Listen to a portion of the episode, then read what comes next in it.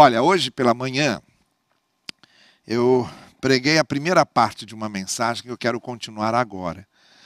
Uh, o que eu comecei dizendo pela manhã, e quero voltar a dizer agora, inclusive dizer o seguinte: no finalzinho, quando a gente tiver o abraço falado, já recebemos alguns, a gente quer passar não só o abraço falado, mas você dizendo o que é que Cristo representa para você.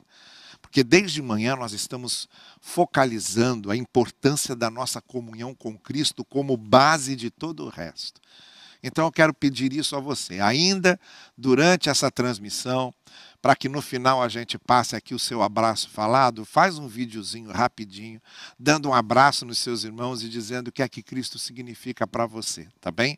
Faça isso e manda aqui para o WhatsApp da igreja, está aqui na descrição, é, aqui embaixo, e você é, vai contribuir bastante no final, no desfecho do que nós estamos dizendo aqui hoje. Mas como eu dizia, hoje pela manhã eu comecei dizendo que uma coisa que essa uma lição que essa pandemia nos deu é que muitas coisas que a gente parece, pareciam ser imprescindíveis, é, importantíssimas, relevantíssimas, não eram. Coisas que pareciam ser indispensáveis não eram. E isso a gente está aplicando também no que se refere à fé cristã, à nossa experiência de fé.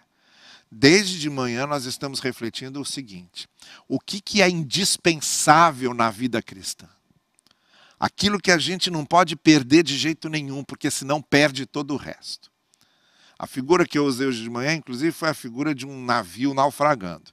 Quando chega o capitão, como aconteceu com Paulo, né? Viajando para Roma. Quando chega o capitão e diz: Olha, o navio começou a afundar, a gente tem que jogar no mar aquilo que a gente não precisa aquilo que é dispensável para a gente salvar a nossa vida. E aí, essa aplicação eu estou fazendo com referência a gente, que adianta ganhar o mundo todo e perder a alma. Isso agora no seguinte sentido: o que, que a gente não pode perder? Às vezes, a, a, a religião institucional, as nossas tradições institucionais, como aconteceu com os fariseus, né? Que foram acrescentando uma série de coisas que Jesus Cristo chamou de fardos e disse: Olha, venham comigo que eu vou livrar vocês desses fardos. Vocês me passam o fardo de vocês, eu vou passar para vocês a leveza que eu trouxe da minha graça. Esse apelo que Jesus fez, fez por quê? Porque foram sobrecarregando as pessoas com tanta, tantas leizinhas, tantas tradições, tantas exigências, tantos penduricalhos, que as pessoas deixaram de ver o que era essencial e começaram a prestar atenção no que era trivial. E começaram a dar mais importância para o que era trivial do que para o que era essencial. E hoje, desde amanhã, eu estou dizendo isso. Eu estou dizendo o que é essencial na nossa vida cristã é a nossa relação com Cristo. E o que, que caracteriza essa nossa relação com Cristo? Porque é a partir dessa nossa relação com Cristo que vem todo o resto. Nós somos chamados para seguir a Cristo.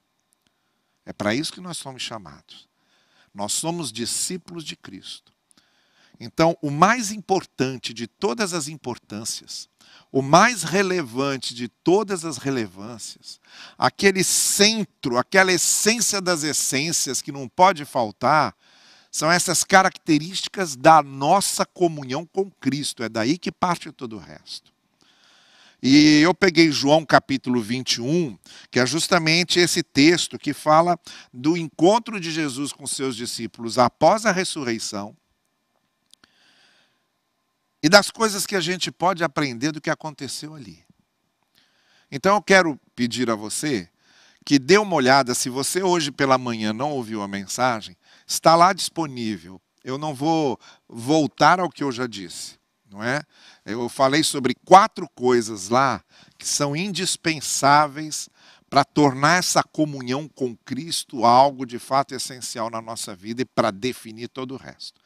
Então eu sugiro a você que depois, durante a semana, vá a esse vídeo da mensagem de hoje de manhã e ouça porque o que nós estamos dizendo agora completa o que eu estava dizendo pela manhã. O fundamental na nossa vida como discípulos de Jesus é estarmos aos pés dele, é a nossa comunhão com ele. Na ilustração de Marta e Maria, o que Marta estava fazendo vinha depois. Era só decorrência, era só complemento. O importante naquele dia era a presença de Jesus na casa de Marta e Maria. Por isso que Jesus disse: Olha, Maria escolheu a melhor parte. Que coisa rara ter Jesus ali. Que coisa especialíssima ter Jesus ali. Ah, ela soube aproveitar. Ela ficou aos pés dele, conversando com ele, em comunhão com ele. O resto vinha depois, sabe? Todo serviço que a gente presta a Deus, tudo que a gente faz na igreja, toda a nossa devoção, isso tudo vem depois. Primeiro vem a nossa comunhão com Cristo. Por isso eu disse hoje pela manhã, e ainda quero repetir nessa introdução, que a qualidade da nossa vida cristã depende da qualidade da nossa comunhão com Jesus. O que define a qualidade da nossa vida cristã, do nosso serviço cristão, do nosso testemunho cristão, daquilo que a gente faz para o reino, da maneira como a gente vive em nosso, nossa conduta, em nosso andar. O que vai definir a qualidade de tudo isso é a qualidade da nossa comunhão com Cristo. E hoje pela manhã eu falei sobre quatro coisas que não podem faltar nessa comunhão com Cristo. Você vai depois ouvir se você não ouvir. Hoje eu quero falar sobre mais quatro. E voltando àquele texto de João 21, no qual nós estamos nos baseando, hoje pela manhã eu fui até o versículo 12, e agora eu quero ir do verso 13 em diante, do capítulo 21. Ouça aqui o que diz o Evangelho de João. Jesus ressuscitou, se encontrou com os discípulos, preparou lá a fogueira, os peixes, o pão. Os discípulos jogaram a rede, não conseguiram pegar peixe. Aí Jesus disse: joguem para o outro lado. Jogaram para o outro lado. Vieram os peixes que a rede quase se arrebentava. E aí então vieram todos para a areia. Pedro foi o último que chegou, porque Pedro sabia o que é que ele tinha feito, estava ainda envergonhado ressentido consigo mesmo, mas veio. E aí Jesus chama todo mundo para lanchar com ele, para cear com ele, em volta daquela fogueira. Isso foi até o versículo 12. No verso 13 a gente diz: Jesus aproximou-se, tomou o pão e o deu a eles, fazendo o mesmo com o peixe. Esta foi a terceira vez que Jesus apareceu aos discípulos depois que ressuscitou dos mortos. Depois de comerem, Jesus perguntou a Simão Pedro: Simão, filho de João, você me ama realmente mais do que a estes? Disse ele: Sim, Senhor, tu sabes que te amo. Disse Jesus: Cuide dos meus cordeiros. Novamente Jesus disse: Simão, filho de João, você realmente me ama? Ele respondeu: Sim, Senhor, tu sabes que te amo. Disse Jesus: Pastorei as minhas ovelhas. Pela terceira vez ele lhe disse: Simão, filho de João, você me ama? Pedro ficou magoado por Jesus lhe ter perguntado pela terceira vez: Você me ama? Ele disse: Senhor, tu sabes todas as coisas e sabes que te amo. Disse-lhe Jesus: Cuide das minhas ovelhas. Digo-lhe a verdade.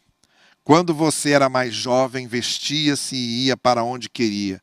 Mas quando for velho, estenderá as mãos e outra pessoa o vestirá e o levará para onde você não deseja ir. Jesus disse isso para indicar o tipo de morte com a qual Pedro iria glorificar a Deus. E então lhe disse: Siga-me. Pedro voltou-se e viu que o discípulo a quem Jesus amava os seguia. Este era o que se inclinara para Jesus durante a ceia e perguntara: Senhor, quem te irá trair? Quando Pedro o viu, perguntou: Senhor, e quanto a este? Respondeu Jesus: Se eu quiser que ele permaneça vivo até eu voltar, o que lhe importa? Siga-me você. Foi por isso que se espalhou entre os irmãos o rumor de que aquele discípulo não iria morrer. Mas Jesus não disse que ele não iria morrer. Apenas disse: Se eu quiser que ele permaneça vivo até que eu volte, o que lhe importa? Este é o discípulo que dá testemunho dessas coisas e que as registrou. Sabemos que o seu testemunho é verdadeiro.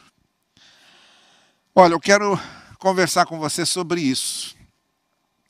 Eu disse que o fundamental na nossa comunhão com o Senhor é, na nossa vida cristã, digo, é a nossa comunhão com o Senhor. E há certas características nessa comunhão com o Senhor que não podem faltar, são indispensáveis. Quais são essas características que aparecem aqui?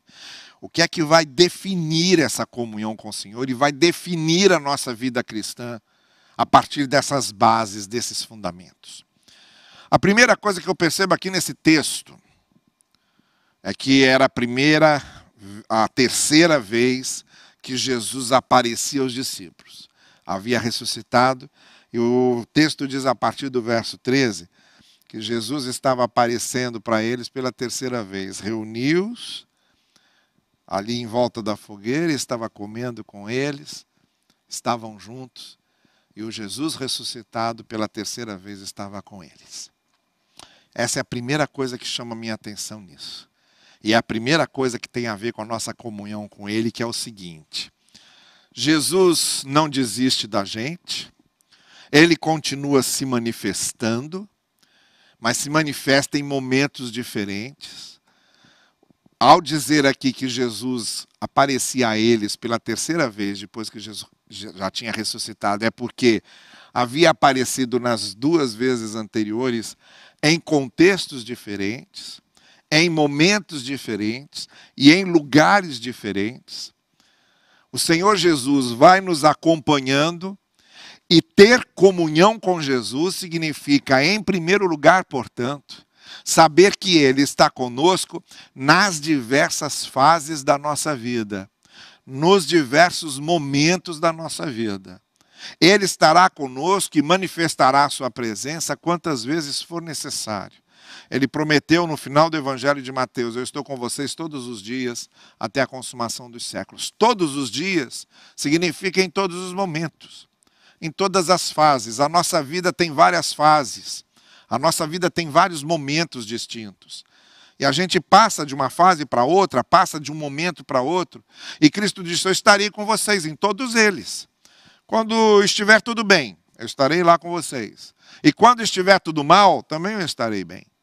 Quando as coisas derem certo, eu estou lá com vocês. Quando as coisas não derem certo, eu também estarei. Quando vocês estiverem felizes e gratos, eu estarei com vocês. Quando vocês estiverem aflitos e angustiados, eu estarei com vocês também. O Senhor Jesus nos acompanha em todos os momentos. Nós é que não fazemos o mesmo. Nós é que temos fases em que a gente se aproxima dele e se afasta. Nós é que temos fases em que nós estamos muito bem espiritualmente e outras não. Nós é que temos fases em que estamos orando com muita devoção e outras nem oramos.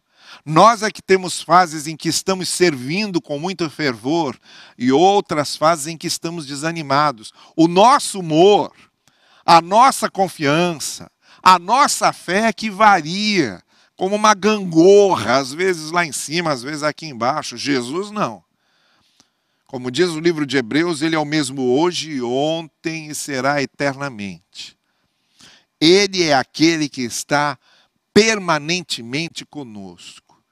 E a comunhão com Cristo é importante por causa disso. Porque eu mudo, o meu humor muda, o meu estado emocional muda, mas Cristo não. Então eu preciso de uma referência estável.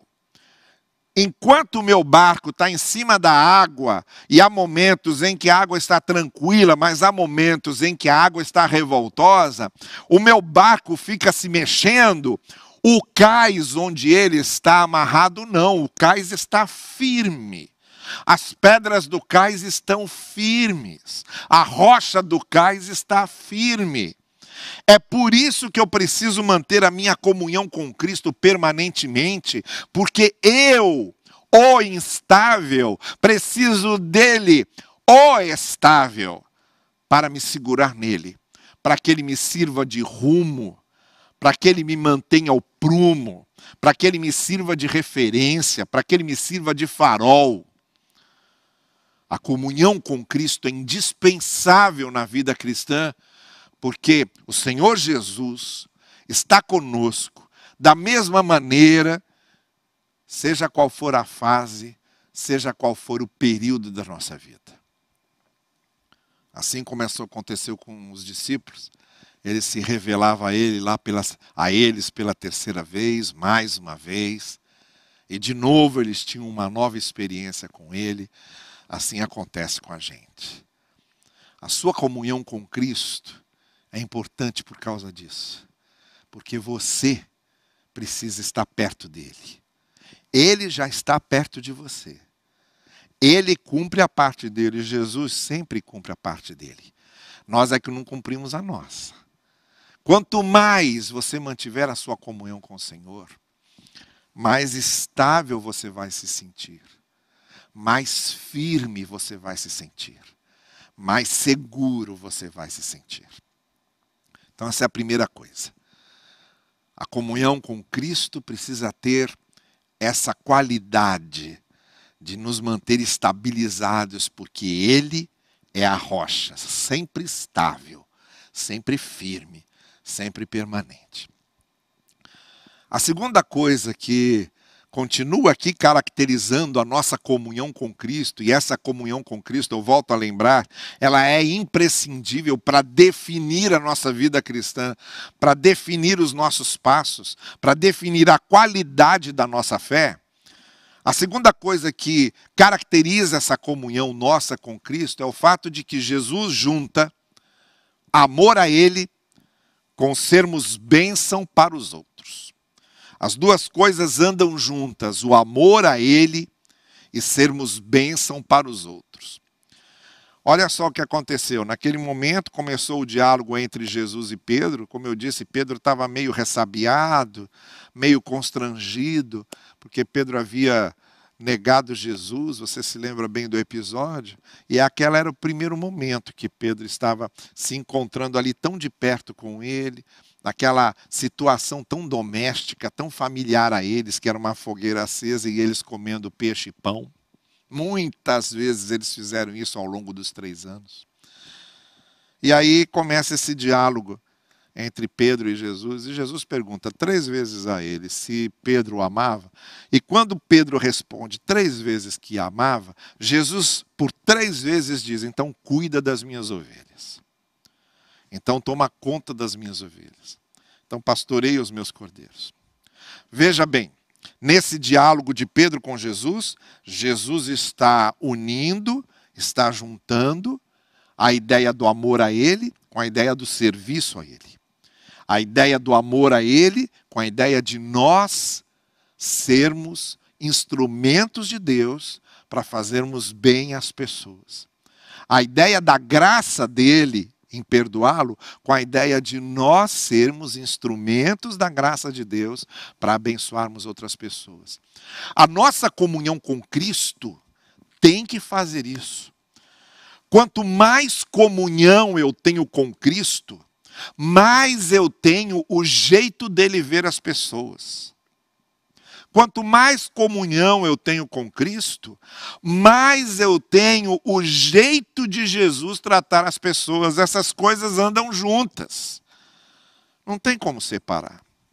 Por isso, esse mesmo apóstolo João, na primeira epístola, ele diz: Olha, quem diz que ama a Deus e não ama seu irmão, está mentindo. Porque as duas coisas andam juntas. O amor e o serviço que prestamos, o amor e a bênção que somos. O fato de recebermos o perdão de Cristo e perdoarmos.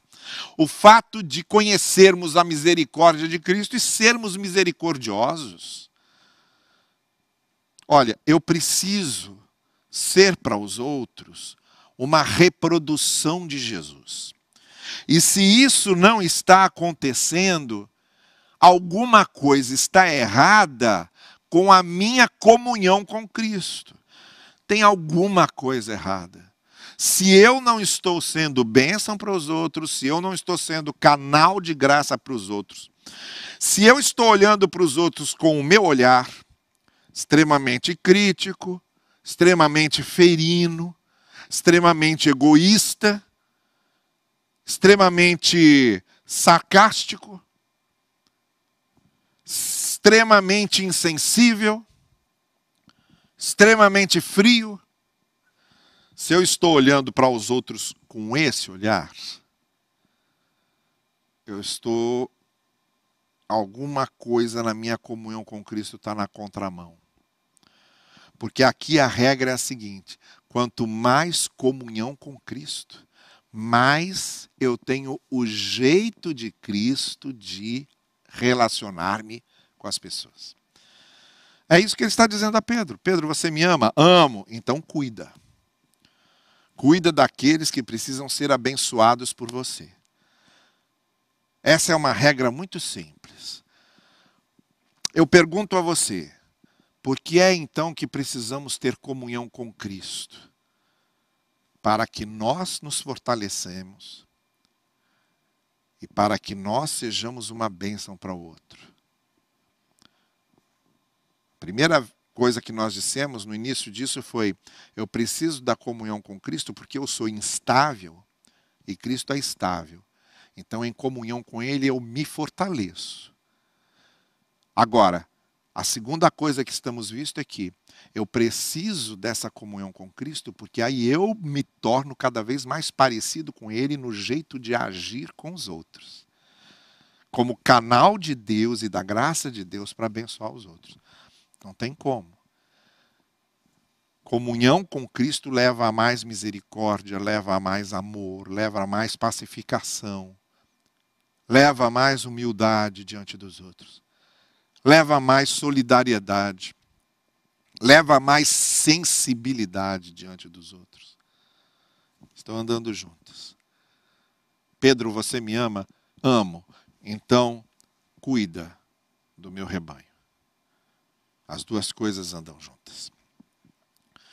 Bem, e o texto segue, o texto vai seguindo, e aí a gente chega a um momento em que Jesus Cristo está ainda com Pedro, depois de ter falado, é, tido com ele esse diálogo das três perguntas, das três respostas e das três recomendações. E aí, o Senhor Jesus Cristo é, diz o seguinte para Pedro: Olha, você mais jovem fazia o que queria, ia para onde queria, vestia-se como queria, bom, mas quando você for mais velho, uh, você não vai poder mais ter essa liberdade. Você vai onde as pessoas levarem você, você vai ser conduzido pelas pessoas, você vai vestir o que outras pessoas vestirem em você. Isso, diz João, Jesus disse para indicar o tipo de morte que Pedro teria. Pedro realmente foi martirizado. Aliás, todos os apóstolos foram martirizados, provavelmente com exceção de João, mas todos os demais foram martirizados.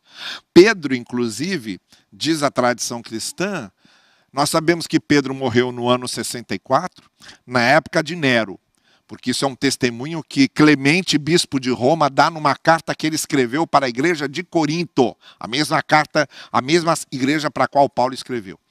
Então, Clemente de Roma escreve para Corinto mencionando Paulo e Pedro como os apóstolos que devem nos servir de exemplo, que foram mortos e martirizados em Roma. Então a gente sabe que Pedro foi martirizado e a tradição da igreja diz que não só foi martirizado, diz a tradição que ele foi crucificado.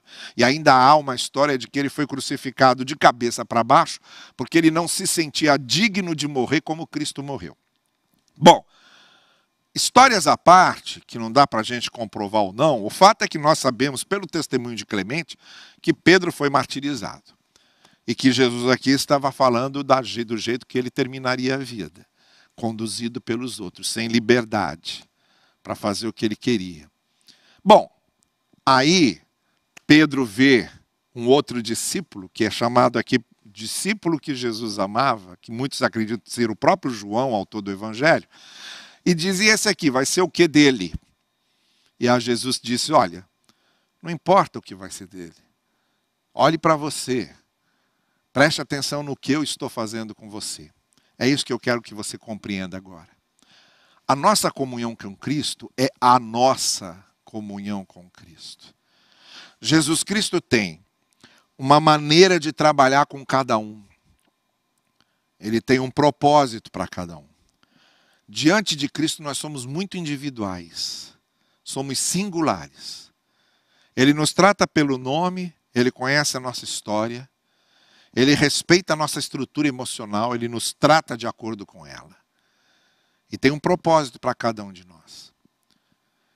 Então a gente nunca deve se comparar com os outros, porque Deus trata cada um dentro daquilo que ele precisa, no contexto das necessidades específicas, do, das carências específicas de cada um.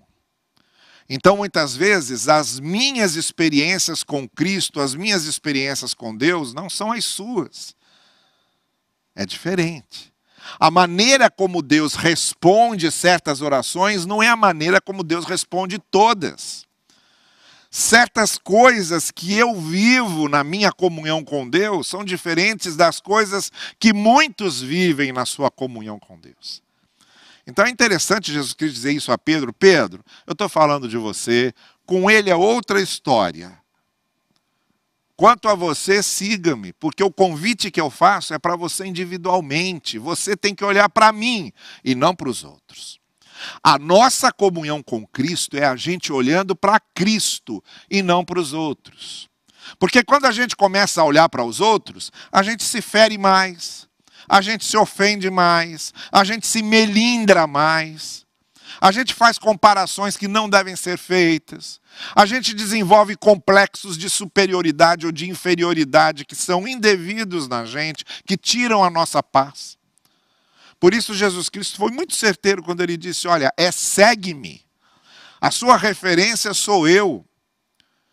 Se a minha referência simplesmente repousa nos outros, é óbvio que eu vou me escandalizar muito mais, com muito mais facilidade. Se a minha confiança repousa nas pessoas, eu vou escorregar muito facilmente. Mas com Cristo não. Se a minha confiança está em Cristo, se o meu olhar está em Cristo, se Cristo é minha referência, Muita coisa pode acontecer ao meu redor com muita gente, mas nada disso vai me afastar do caminho do Senhor, dos propósitos do Senhor.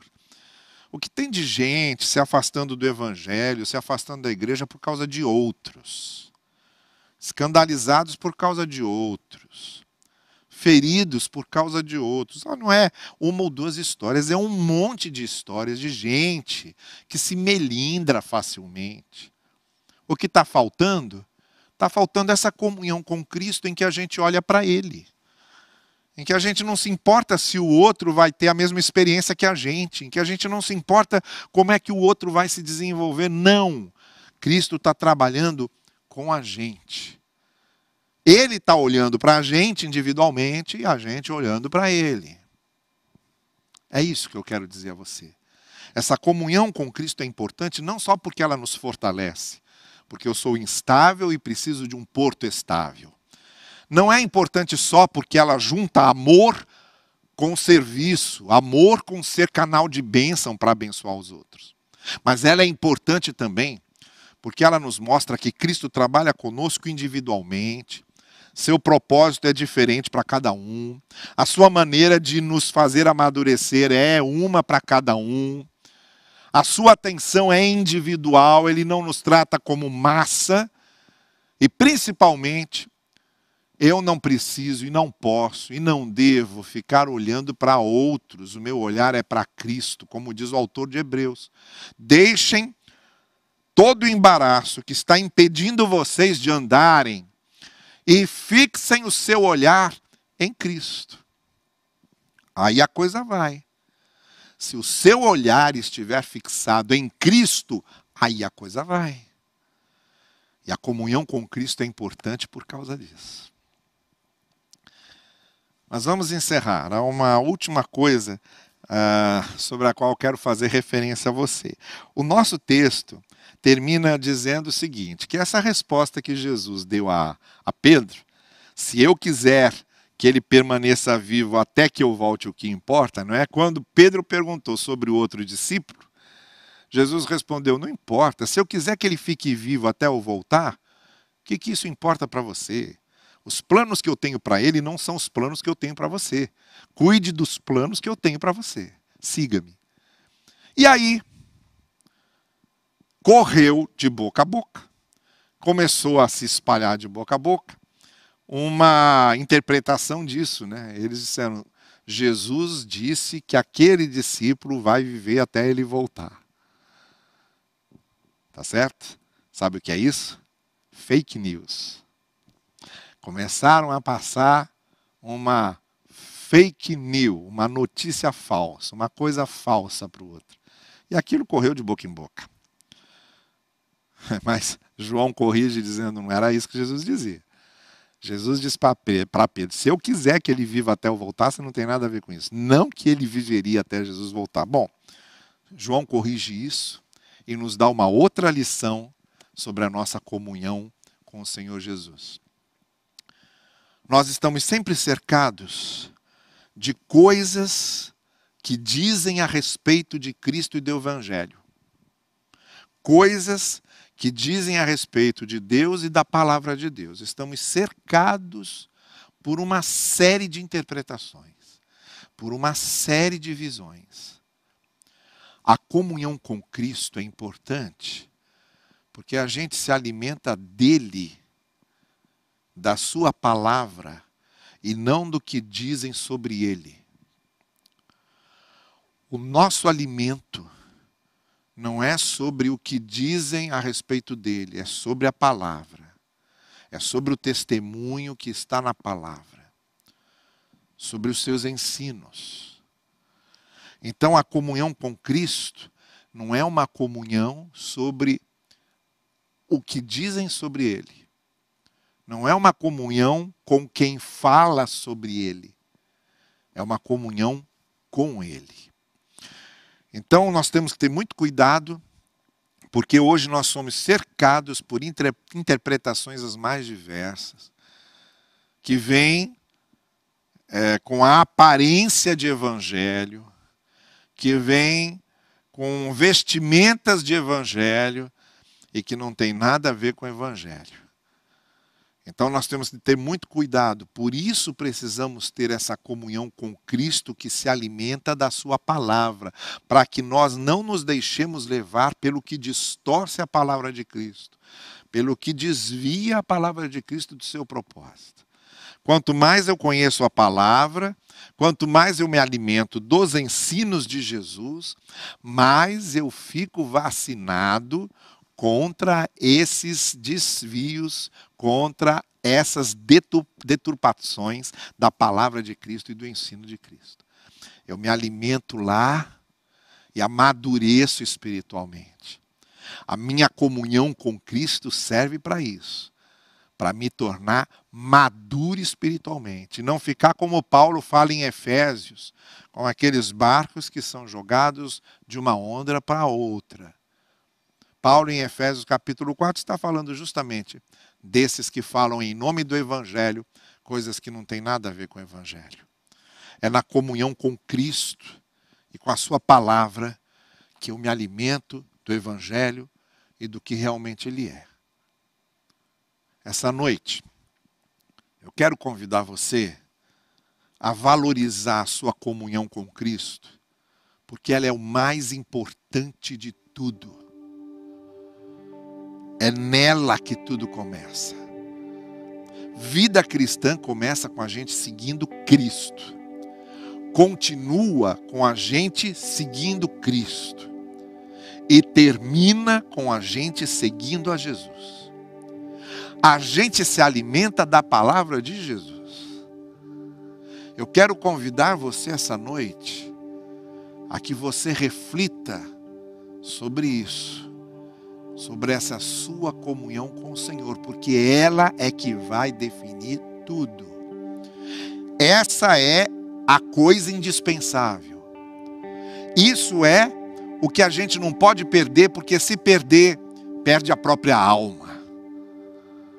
Nós somos chamados para seguir a Cristo, e a nossa comunhão tem que ser com Ele, depois vem o resto. Eu me batizo por causa da minha comunhão com Cristo. Eu participo da ceia por causa da minha comunhão com Cristo. Eu pertenço a uma igreja por causa da minha comunhão com Cristo. Eu sirvo a Deus por causa da minha comunhão com Cristo. Eu abençoo outras pessoas por causa da minha comunhão com Cristo. Eu oro e tenho minha devoção por causa da minha comunhão com Cristo. Eu prego o Evangelho e testemunho por causa da minha comunhão com Cristo. Eu tenho as virtudes do meu andar e do meu comportamento, a ética das virtudes do Espírito, por causa da minha comunhão com Cristo. E quando chegar o meu último dia de vida aqui, o que vai acontecer comigo depois da morte vai acontecer por causa da minha comunhão com Cristo. Você está entendendo como tudo se define aqui na comunhão com o Senhor? Então, isso é o mais importante. Pense nisso. Essa pandemia foi boa para você dar uma parada e fazer uma série de reflexões sobre a sua vida? Reflita então seriamente sobre como anda a sua comunhão com Cristo e que lugar a sua comunhão com Cristo ocupa na sua vida porque é ela que vai dar qualidade a todo o restante que você faz. Vamos orar. Senhor querido, que esse ensino de João 21 fique gravado nas nossas mentes e nos nossos corações. Acima de qualquer coisa, acima de tudo, nós queremos que na nossa vida se defina a nossa comunhão contigo. Essa é a nossa base, esse é o nosso manancial, esse é o nosso Gênesis, esse é o nosso princípio de tudo. Refunda, Senhor, a nossa vida, e que a nossa vida seja refundada sobre a tua, e que todo o restante seja um fruto natural da nossa comunhão contigo, verdadeira e sincera. É o que nós te pedimos, no precioso nome de Jesus. Amém.